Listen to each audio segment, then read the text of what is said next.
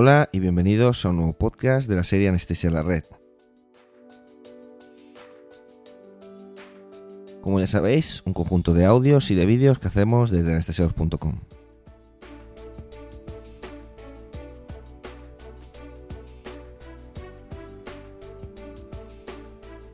Yo soy Martín Rodríguez y me acompaña como siempre Enrique Vázquez. Hola Enrique.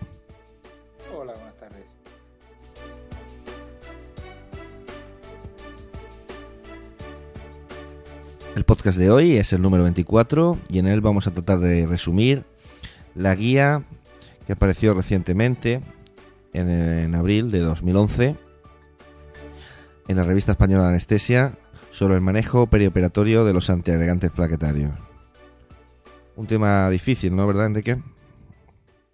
Pues sí, es un tema además controvertido y pienso que la guía viene a aportar un poquito de luz en, en la decisión y en el manejo perioperatorio de este tratamiento antiagregante, puesto que el manejo clásico casi era siempre la interrupción del tratamiento antiagregante para minimizar el riesgo de hemorragia que conlleva cuando se asocia a una intervención quirúrgica.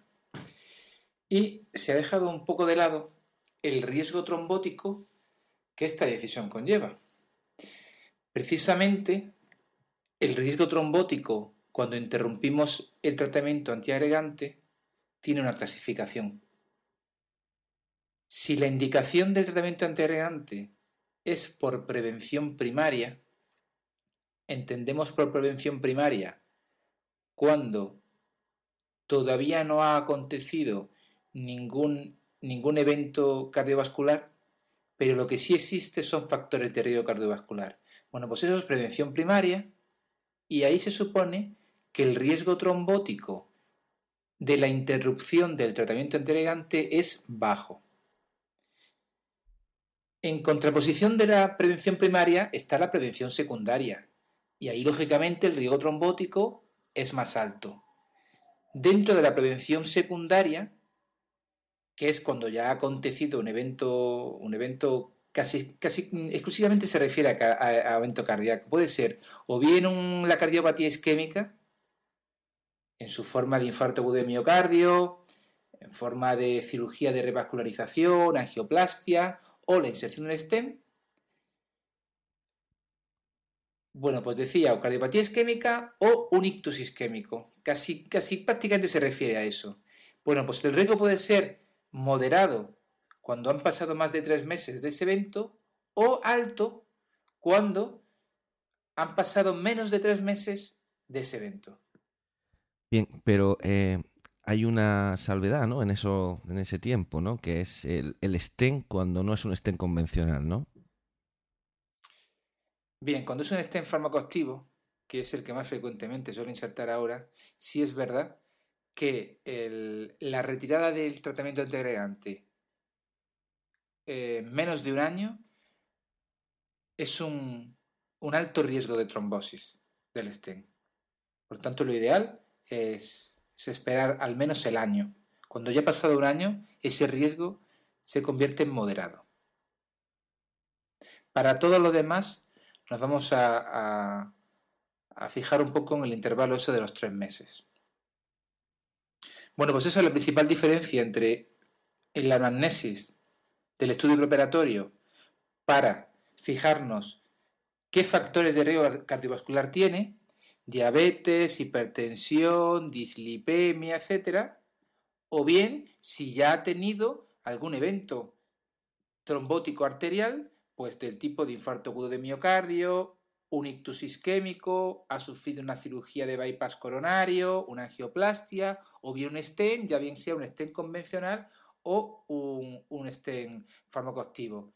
¿Ha tenido eso y cuánto tiempo ha pasado des, desde ese evento? Y en función de eso vamos a tomar una serie de decisiones. Si te parece, vamos a empezar cuando el riesgo es bajo, o sea, cuando, cuando la, prevención es primaria el riesgo de trombosis es bajo si decidimos interrumpir el tratamiento antiagregante. Cuando tenemos un paciente eh, con antiagregantes por prevención primaria, tenemos que fijarnos en qué factores de riesgo tiene. Porque si son menos de 3, podemos suspender el tratamiento antiagregante y proceder al tipo de cirugía directamente. No nos vamos a fijar en, en qué tipo de cirugía es. Pero si tiene tres o más factores de riesgo, sí que tendríamos que, tomar una decisión y es intervenir con aspirina, preferiblemente con una dosis de 100 miligramos, y suspender el clopidogrel si es que estaba con clopidogrel. Ajá. Pero, y aquí ya se tiene la primera vez, ¿no? Eh, en el algoritmo en cuenta qué tipo de cirugía, ¿no?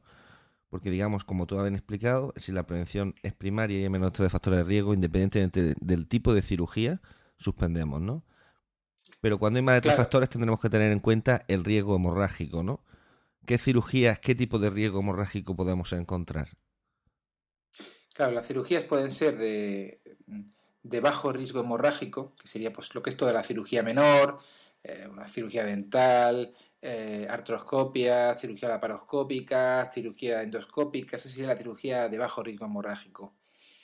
En la de alto riesgo hemorrágico prácticamente es la neurocirugía intracraneal y de la médula espinal y la cirugía de la cámara posterior del ojo y en algunas clasificaciones también eh, algún tipo de cirugía urológica, de cirugía prostática y en medio se situaría eh, la cirugía de riesgo moderado, prácticamente toda la demás.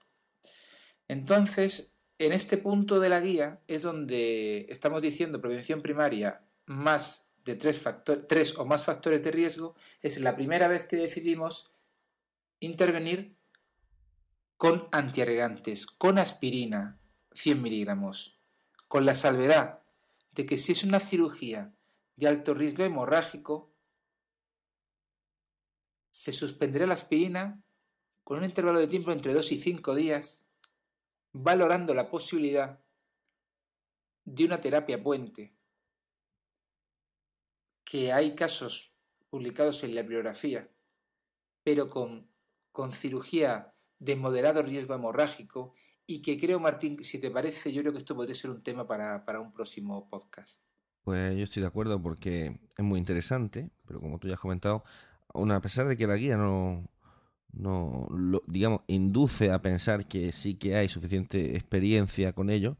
Lo cierto es que neurocirugía, que es la, la gran mayoría de la cirugía de alto riesgo, no hay series publicadas como para recomendar un, tipo u otro ¿no? de, de, terapia sustitutiva. Vamos a quedarnos, vamos a quedarnos con el tercer tipo de pacientes con un alto de riesgo trombótico, que son aquellos que tienen, en los que ha pasado menos de ese tiempo, o sea, han pasado menos de tres meses tras ese infarto, tras esa cirugía de revascularización coronaria, tras ese ISTU, o ha pasado menos de un año en el que se le implantó el stent farmacoactivo. ¿Qué pasa en esos pacientes? Bien, estamos hablando de alto riesgo trombótico, porque el... vamos a pasar directamente a ellos porque el de moderado riesgo trombótico hay que hacer exactamente lo mismo que en prevención primaria con tres o más factores de riesgo. Hay que operar con dosis bajas de aspirina y suspender clopidogrel.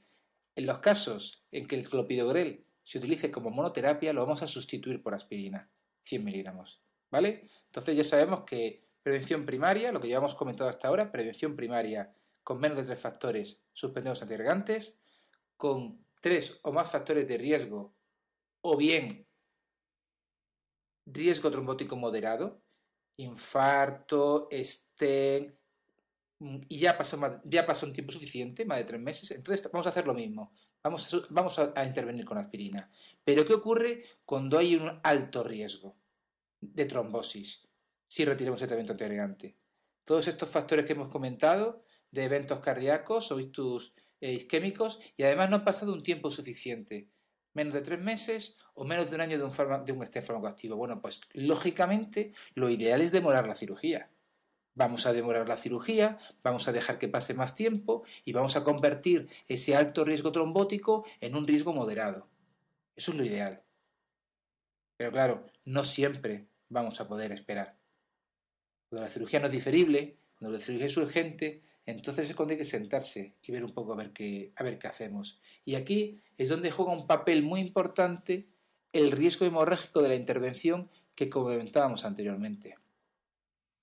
podemos encontrarnos entonces un riesgo, digamos, bajo, moderado, alto, según las intervenciones que tú ya has comentado antes, ¿no? Claro. Si el riesgo es bajo, ¿no? Entonces procederemos manteniendo eh, la terapia dual que probablemente este paciente ya arrastra.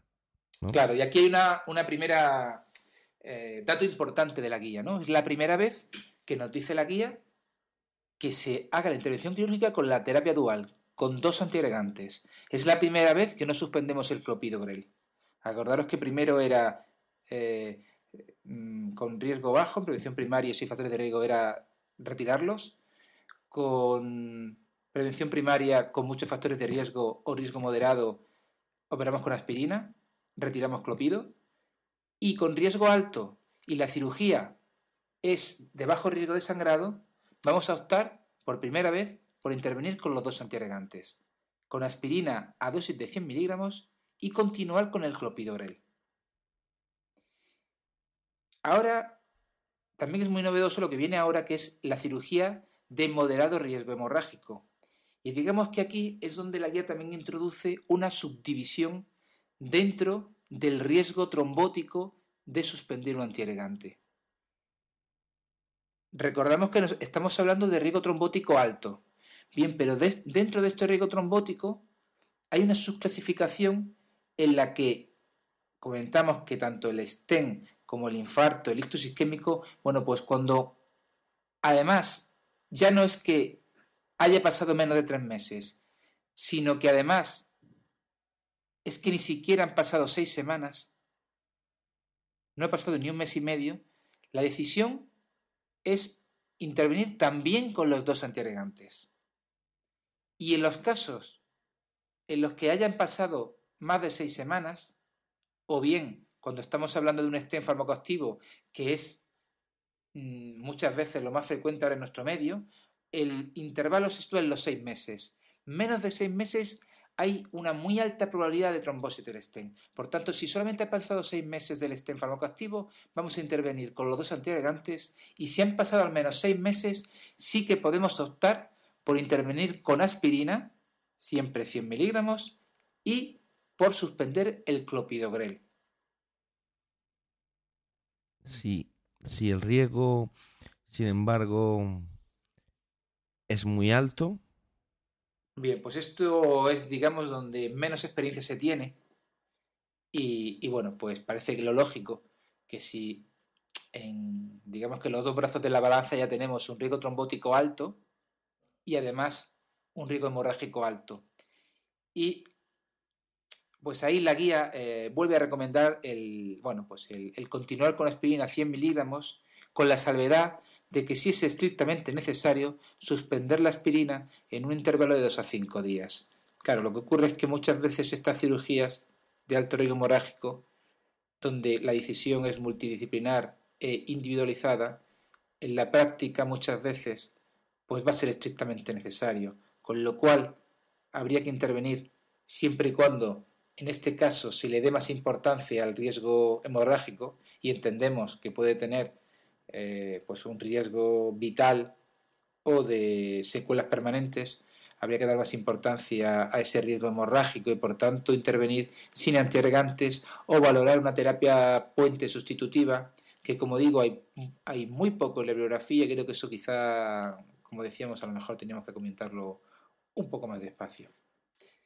Y por último, quería añadir también otra cosa importante que añade la guía, que es el reiniciar el tratamiento en el postoperatorio, en los casos en los que se haya suspendido lógicamente, lo más precoz posible. Ellos hablan de un intervalo que varía entre 6 y 48 horas.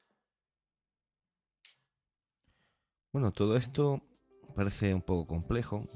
Realmente es difícil tenerlo en la mente. Son muchas variables pero es importante porque el riesgo trombótico de evento cardiovascular o cerebral no disminuye cuando aplicamos la heparina, ¿no? Claro.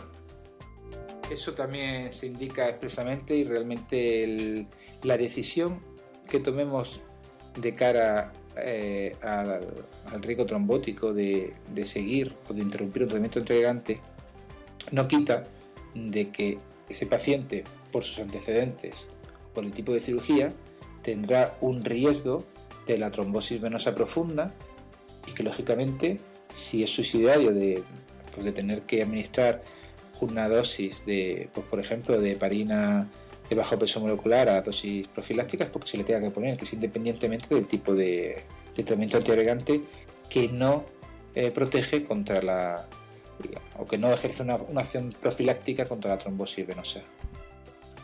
Bien, Enrique, pues yo creo que, ha quedado bien, que ha sido un resumen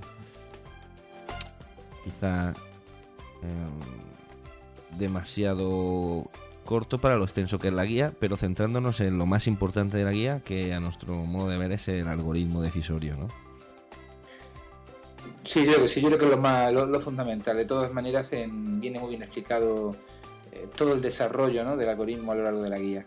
Pero quizás creo que, es importante pues, precisamente la figura 1, en el que sintetiza un poco lo que es esta, este manejo perioperatorio. Muy bien, pues si te parece entonces nos vemos en el próximo podcast. Venga, hasta luego a todos. Un abrazo. Adiós.